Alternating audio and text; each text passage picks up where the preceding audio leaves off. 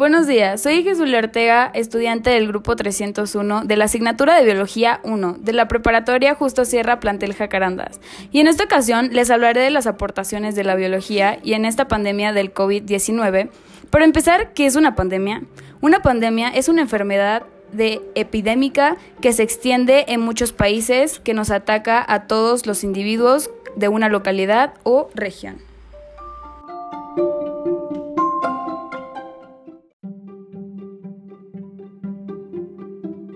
El COVID-19 es una enfermedad causada por una familia de virus que circulan entre humanos y animales, ya sean gatos, camellos, murciélagos, etc. Se ha descrito que el coronavirus que evoluciona y se desarrolla la capacidad de transmitirse de animales a humanos u propagarse entre las personas.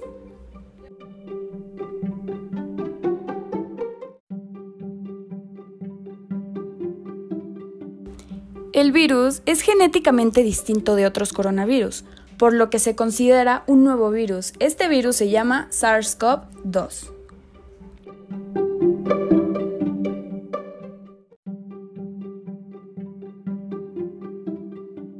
La tasa de mortalidad de esta pandemia es del 3% a nivel mundial, según la Organización Mundial de la Salud.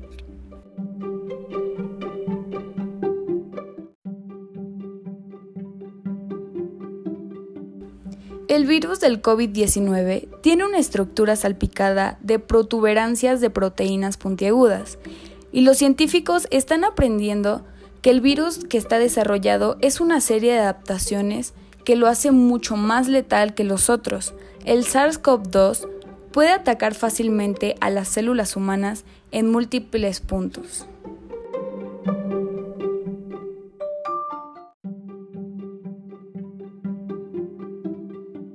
El Instituto de la Biodiversidad expuso cerca de 100 animales como fuente de nuevos coronavirus.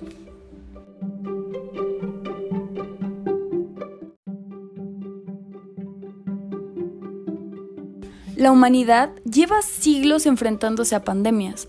Por suerte, la comunidad científica se ha esforzado para estudiar las diversas perspectivas. Gracias a ello, el día de hoy tenemos información mucho más valiosa para poder enfrentar este tipo de situaciones.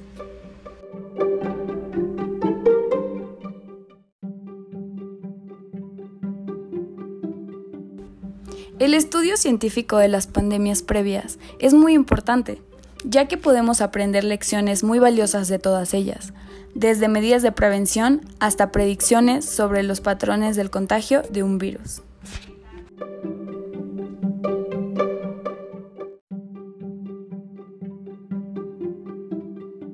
Información general. Los casos confirmados del COVID serían 689.931 casos confirmados. Los casos negativos serían 785.019. Los casos sospechosos serían 79.622. Los defunciones serían 719.078. Los casos recuperados del COVID serían 485.024. Los casos activos serían 24.428.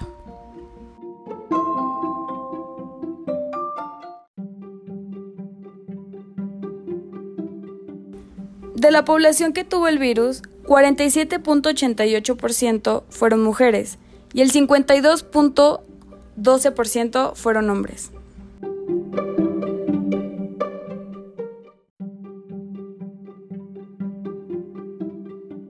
Los diagnósticos. Bueno, la más común de las pruebas se realiza obteniendo una muestra nasal o de la garganta para poder así enviarse a un laboratorio donde se extrae el ARN, el ácido ribonucleico del virus. En su mayoría son laboratorios externos y pueden tardar uno o varios días para su entrega, pues solo los laboratorios más grandes cuentan con la posibilidad de extraer el ARN de una forma automatizada para agilizar los procesos.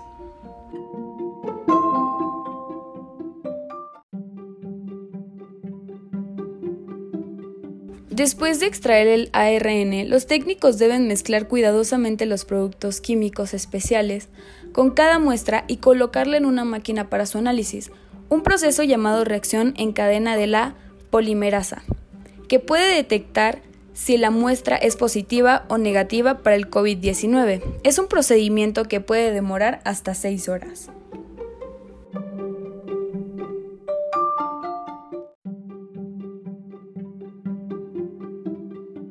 Poco a poco, la brecha de tiempo y la necesidad del diagnóstico rápidos y precisos se ha ido cerrando. Estados Unidos de Norteamérica ha sido un país con el mayor número de casos de COVID-19, por lo que el 30 de marzo el presidente Donald Trump presentó un kit de diagnóstico que arroja el resultado en tan solo 5 minutos y dijo que ha sido aprobado por las autoridades sanitarias estadounidenses.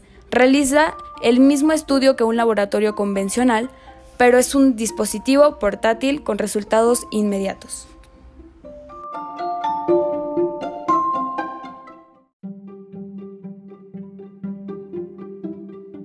Y bueno, esto ha sido todo por hoy. Espero que les haya gustado muchísimo mi podcast.